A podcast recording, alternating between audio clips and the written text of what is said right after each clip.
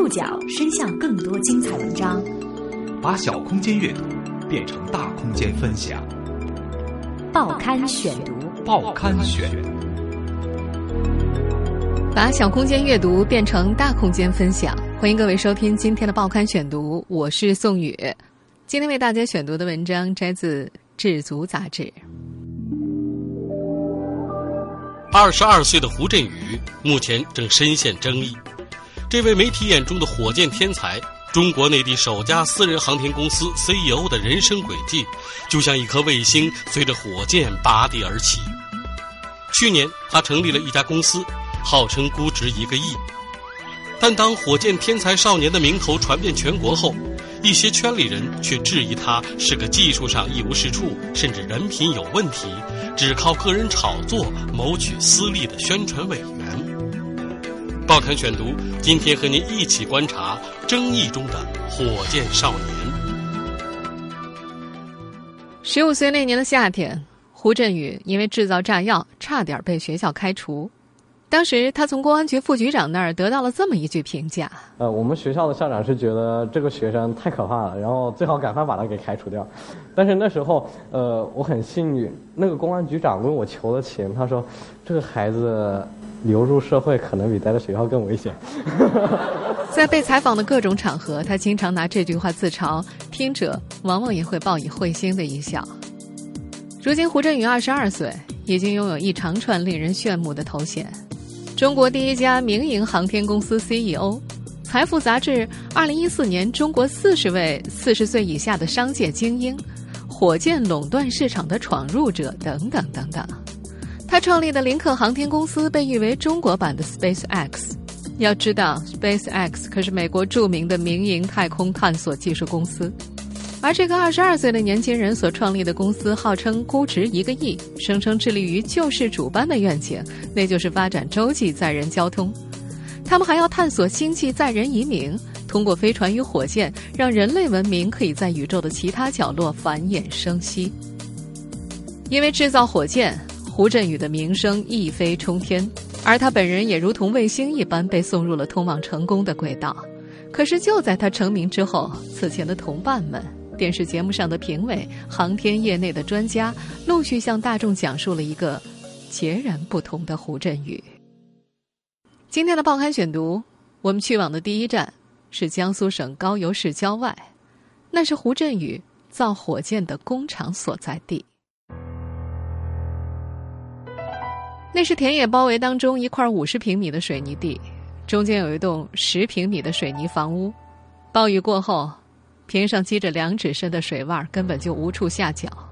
出租车司机一边倒车一边笑，说自己不相信这帮连水泥地都找不平的家伙能造出火箭来。厂房的门上喷着林克航天的 logo，除此之外，水泥小屋光秃秃的，毫无装饰，没有刷墙漆，不通水电。这算好的了。他们之前的办公地点在一处农家院落，比邻鸡舍，地上到处都是鸡屎。有一次做发动机测试，巨响吓死了村里的好些鸡鸭。胡振宇的林克航天现在共有七名员工，作为 CEO 的他是年龄最小的。除了本职工作以外，他还负责开车、做饭、整理工具。记者前去采访的第一天，他们的工作是液体火箭发动机点火实验。这是一年半以来林克航天接到的唯一项目，航天八院提供了一笔经费，委托林克航天对液体发动机进行四十次点火实验，然后交付发动机原型和试验参数。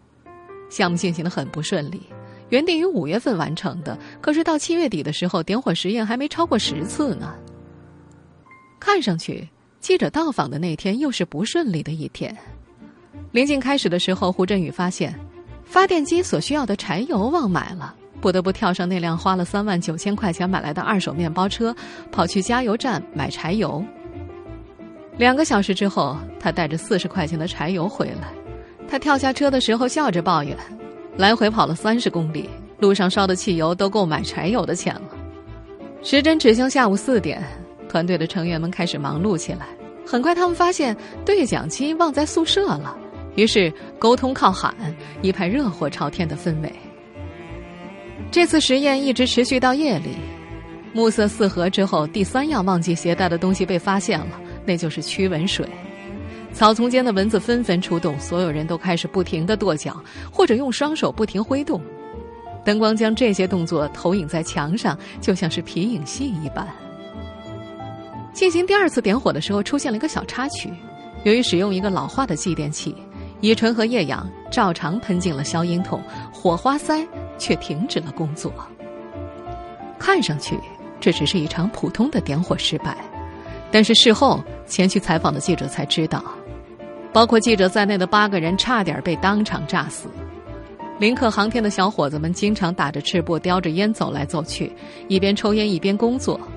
那些没被点燃的燃料喷进消音筒之后，形成了一个超级雷管，只需要一点火星就会爆炸。幸好，那会儿烟都已经抽完了。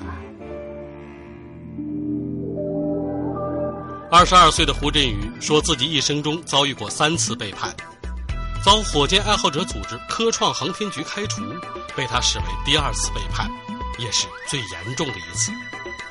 他不乐意媒体记者去接触那些昔日的伙伴，尽管他们曾经是亲密搭档。报刊选读继续播出争议中的火箭少年。科创航天局是一个由火箭爱好者组成的团体。成员大多是在科创论坛上的大学生和中学生。大二的时候，在华南理工大学读工商管理系的胡振宇加入了科创，开始了自己的火箭之旅。二零一一年年底到二零一三年年底，他在这个团体里度过了两年的时光，接触火箭技术，学会应对媒体，争取投资。正是这份经历，帮助他赢得了“火箭少年”的光环。当他得知记者要去采访他在科创的昔日同伴的时候，他表现得很不安。他建议记者不要去找那帮人，最好也不要在报道里提到他们。他用“就像踩到屎一样”来形容对科创的感受，提醒尤其不要去见罗树。二十三岁的罗树是科创的现任主席，曾经是胡振宇在科创时最亲密的搭档。他们的交往贯穿了胡振宇大学时造火箭的岁月。不过，罗树倒是挺愿意聊关于胡振宇的事情的，他记得是在二零一一年八月的科创年会上，他认识了胡振宇。他们一起坐火车从广州去贵州安顺参加年会，一起观看年会活动上的火箭发射。回来之后，胡振宇、罗树跟另外几个人组成了科创广州项目组。胡振宇由于技术差、经验少，一开始主要负责打杂、联系媒体。在大部分人的认知里，火箭。是神秘莫测、具备高精尖科技的庞然大物，比如长征系列运载火箭。事实上，科创制造的探空小火箭结构技术简单的多，不需要控制系统，也无需要加速到宇宙第一速度进入太空里。罗树强调，他和胡振宇造的火箭从未达到过探空火箭的标准，只是大学生们的业余爱好。而这种技术在上世纪三十年代就出现了，后来在我国部分农村地区得到了普及。上世纪八十年代，农业出版社还出版了一本《小火箭人工降雨》的连环画，教农民们制造小火箭。里面介绍了小火箭生产过程当中的主要环节，指出成本低、收益大、方便灵活、容易掌握。不过，由于在发射的时候存在安全问题，又容易被改装成导弹，火箭在国内并没有受到官方鼓励，所以爱好实践并不多。胡振宇在科创参与制造的前三枚火箭都失败了，第一枚。未能通过自身的安全审查，取消了发射。第二枚因为发动机故障爆炸在了发射架上。第三枚成功升空二十米之后，在空中画出了一道弧线，栽进了路边的棉花地里。但是，负责联系媒体的胡振宇展现了他灵活机智的一面。他是这样告诉媒体的。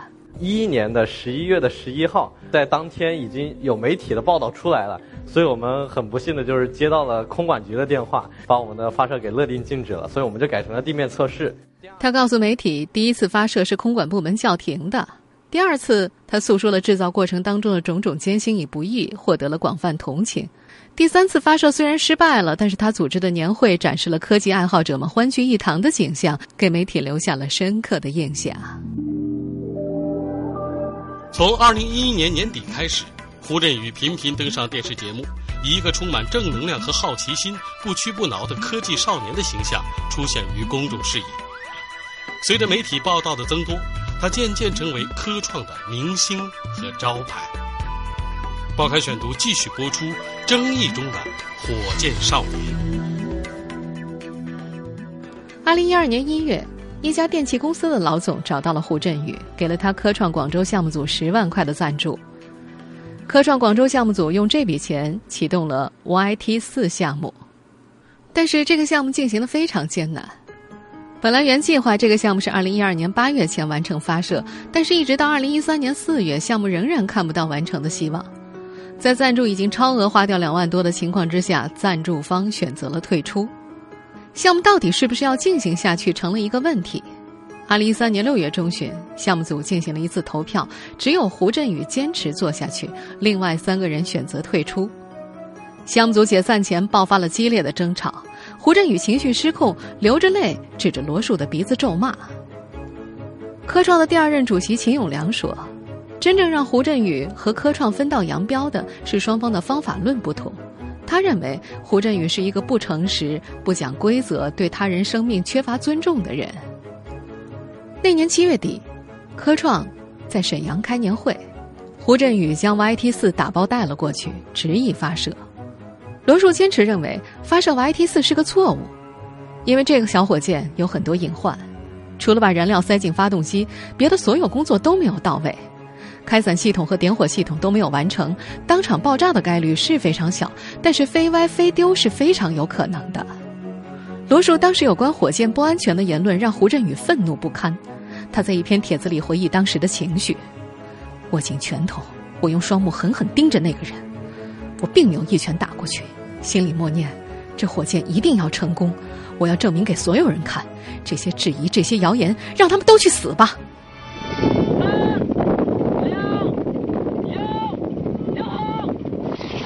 最终，七月二十九号。火箭在内蒙古科左后旗每秒六米南风的吹动下，以十度偏航窜入了天空。因为伞绳断裂，未能成功伞降。除了罗树捡回了一个头罩，舰体的其余部分失踪了，也没有实现数据上的收集。胡振宇在火箭发射之后情绪很激动，跪在了地上，差不多快哭了。科创的首任主席刘虎提心吊胆，担心火箭窜向了发射现场两公里之外的一大片牧民砖房。罗树说：“如果火箭落在民居，下降的速度大概是两百米每秒左右，能够直接插穿三层楼房。”一年之后，发布的一份公开信里，科创官方表示了悔意。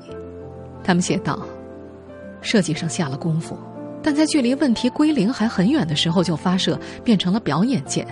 因为自身没有坚决阻拦无谓的冒险，同时容忍违反规章的实验活动被搬上媒体炒作，向公众道歉。不过，YT 四发射带给科创的是后怕，带给胡振宇的却是名声直线上升。哇，厉害！我们来看一下 VCR，好厉害厉害！来来来来，他们自己做的自己做的火箭呢？看，点火，南哥看这里。火箭发射的视频在中国梦想秀、青年中国说、天天向上、鲁豫有约等节目当中反复播放。大屏幕上，每一次火箭呼啸着飞上天空，都伴随着主持人和观众席“哇”的赞叹声。哇塞，真的上去了！没有媒体在意火箭发射时的安全隐患，也没有人追究，由于没有实现舰体回收，无从得知实际射高。胡振宇声称的四点二公里射高，其实只是一个模拟数据。在参加中国梦想秀的时候，胡振宇还贪掉了小伙伴们的功劳。他向周立波介绍：“呃，呃，其实我们这个火箭呢，它最大的一个特点就是，它所有所有东西都是我来做的。然后这个发动机从头到尾也都是我设计。他甚至还对媒体声称，科创是他创立的组织。在那期中国梦想秀的字幕上打出：经过国家有关部门批准，胡振宇在无人区进行发射实验。”事实上，空管部门从来没有就此事给出任何回应，发射区域也并不是无人区。科创不得不在他们的官方网站上多次就胡振宇的言论进行澄清道歉。二零一三年十二月十二号，秦永良作为主席启动了开除胡振宇的动议，原因列了五点，其中包括谎话连篇、多次违反安全规定。开除决定最终是以。五比二的票数通过。被科创开除后，是蓝宁宇解救了危机中的胡振宇。这位投资人拉近了他和资金之间的距离，也让他一步步成了一家号称估值一亿的公司的创始人。报刊选读继续播出争议中的火箭少年。二零一三年十二月中旬，蓝宁宇给胡振宇打电话的时候，胡振宇的航天事业正面临倒悬的危机，被科创开除意味着失去屏障和后盾。蓝宁宇是天使会的 CEO，这是一家天使投资众筹网站，创业者可以在平台上发布创业计划，出售股权以获得天使投资。打电话之前，他刚从电视里看到了关于胡振宇的节目。那个时候，九零后创业是天使会的主打概念。两个人数天之后第一次见面，非常投缘。最重要的是，蓝宁宇从小也有一个航天梦。在蓝宁宇的鼓励之下，二零一四年一月二号，胡振宇成立了林克航天，号称中国第一家民营航天公司，要打破体制对航天产业的垄断。但是，他没有钱。蓝宁宇的出现让胡振宇和资金之间的距离近了一步。在胡振宇写好商业计划书之后，蓝宁宇带着他去见了一圈天使投资人。二零一四年四月，胡振宇见到的第一个投资人是真格基金 CEO 徐小平，徐当场表示了投资愿望。不久，乐博资本 CEO 杨宁表示愿意领投三百万。此后，IDG 等大量的投资机构陆续参与了认购。根据当时的普遍报道，林克航天在天使会上线三天便获得了五百一十五万的融资认购。胡振宇计划出让百分之十六的股份，融资一千六百万。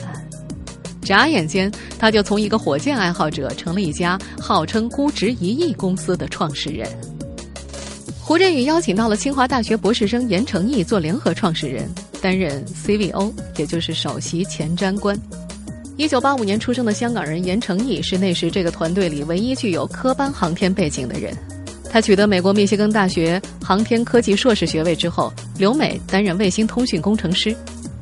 胡振宇在很多场合宣称，严成义是公司的眼睛，考虑问题理性严谨，分析问题会相对更全面。这家公司的另外一名联合创始人是吴小飞，绩效异业的吴小飞。在高邮市一家做山寨绞肉机的模具厂打工，也曾是科创的会员。吴小飞在科创期间曾经申请资金，用于制造液体火箭发动机，还请罗树帮他测量数据。数据出来以后，他不满意，要求把推力从二十七点六七公斤改成六十二公斤，被罗树斥责学术造假。吴小飞加入林克航天之后，这台发动机被胡振宇作为林克航天的产品四处宣扬。在不断的媒体曝光中，胡振宇的名声像滚雪球一样不断累加。报道他的媒体越多，报道他就越不需要理由。在各色报道中，他从一名业余科技爱好者变成了一名向航天体制挑战的勇敢者。报刊选读继续播出争议中的火箭少年。一切都以令人难以置信的速度在发展着。二零一四年九月份，在财富所公布的二零一四年中国四十位四十岁以下的商界精英榜单当中，胡振宇名列第三十七位，成为榜单当中的两名九零后之一。要知道，大众熟知的郭敬明也不过排在第三十五位而已。在出示给投资人的商业计划书当中，胡振宇和林克航天简直是到了脱胎换骨的地步。清华大学实验室成了他的合作对象。美国太空探索技术公司 SpaceX 和第一个进入太空非政府组织的维珍银河公司成了他迟早要超越的竞争对象。体制内的火箭制造企业将在成本上被他们击溃。他甚至还勾勒了高速洲际载人交通的设想。在他的设想里，香港到加州一万一千一百五十千米的距离，通过搭乘载人火箭，可以在四十分钟之内到达。这将颠覆人类世界的整个交通格局。关于洲际载人交通，胡振宇自己也觉得不靠谱。他说：“媒体上说的那些话，包括商业计划书写的那么长远的计划，其实大部分都是投资人喜欢看的。在他看来，投资人不喜欢看，现在就没有了。”不过，也并不是所有的投资人都喜欢这种展望。来自以色列英菲尼迪集团的投资人就曾经表情夸张的反问胡振宇：“你在跟我开玩笑吗？”在一系列神奇的变化当中，胡振宇是极为感谢蓝宁宇的。蓝宁宇也不遗余力的推广胡振宇，他为胡振宇的电视节目站台，作为天使投资人，给林克航天投资了十万元，并且成为林克航天的顾问。那时的胡振宇就像是电影《泰坦尼克号》当中闯进上流宴会的杰克，蓝宁宇就是那位用华服将他打扮一新的贵人。尽管每每西装革履的拜访完投资人之后，最后他还是要回到位于广州城中村的住处，但是他似乎已经将人生的船票牢牢的攥在了手心里。直到二零一四年年底，胡振宇回忆。那是在和乐博资本签订投资协议的当天，乐博资本的 CEO 杨宁把他叫去办公室，表示林克航天的股权分配划分不明确，而且估值过高。他告诉胡振宇，只有他们一家投，估值要降到三千万以下。原本的一亿元变成了三千万以下，可以想象那场谈判双方不欢而散。最后，在二零一四年年底。胡振宇从北京的一家投资公司聚安邦拿到了不到三百万的投资。一名业内人士指出，这个数字并不算是成功的融资，说明林克航天没有得到热钱的认可。不愉快的事情接连发生了。杨宁撤出之后，这个团队当中唯一有航天背景的核心创始人严成义和胡振宇，在股权分配和薪酬远期分配上发生了矛盾，最终分道扬镳。目前，严成义已经回到了香港，开始做电动滑板车的创业项目。评论起昔日的合伙人，严成义说：“胡振宇表面上很好接近，但实际上并非如此。在他看来，小他近十岁的胡振宇还不够领袖气质，缺乏把团队凝聚起来的能力。”对于如今的胡振宇来说，他所担心的危险或许只有一个。那就是这份不断膨胀的名声中，名不副实的那一部分，是否需要付出代价？报刊选读继续播出：争议中的火箭少年。二零一五年五月三十一号，胡振宇进入了起点大学中国赛区总决赛。起点大学是由 Google、NASA 以及美国顶尖科技专家联合创办，致力于通过科技改变世界。获胜者将会获得由起点大学提供的十周 GSP 课程资格，以及三万五千美金的奖学金。我相信在未来，人们总有一天会选择飞船火箭，因为那将是他们唯一的出路。它将会带你踏上一程星际之旅。在登台前所播放的 VCR 里，胡振宇面向镜头侃侃而谈星际移民的设想。接着，他登台提到了中学时做炸药、大学时造火箭的故事，表达了在未来五年、十年颠覆整个行业的决心。他甚至还提到了电影《王牌特工》，表示人口的增长是片中反派灭绝人类的原因，要阻止这一点就得依靠林克航天来进行星际移民。骆一航曾经在硅谷长期从事科技报道，现在是一家科技网站的总编辑。作为第一个发言的专家评审，他表示自己一开始很激动，但是越听越冷静，越来越冷静，因为我觉得其实你讲的是一个。美好的航天的期许愿景的这个东西覆盖在下面，然后你做了一些非常有趣的航空小实验。在一番问答之后，骆一航笑着摇了摇头，说了这么几个字：“祝卖梦成功。”他说：“他摇头时的感受是，鸡汤味儿太重，完全不加掩饰。”比赛之后，官方的点评是：“九零后小鲜肉挑战权威，志向高远。”从零开始，十年内就期望载人飞行上太空，这种巨大花费、系统工程、基础研究、庞大人员体系，在美国都是国家出钱 NASA 干的活，民营公司如何运作？有些地方还是要学习牛顿，站在前人的肩膀上吧。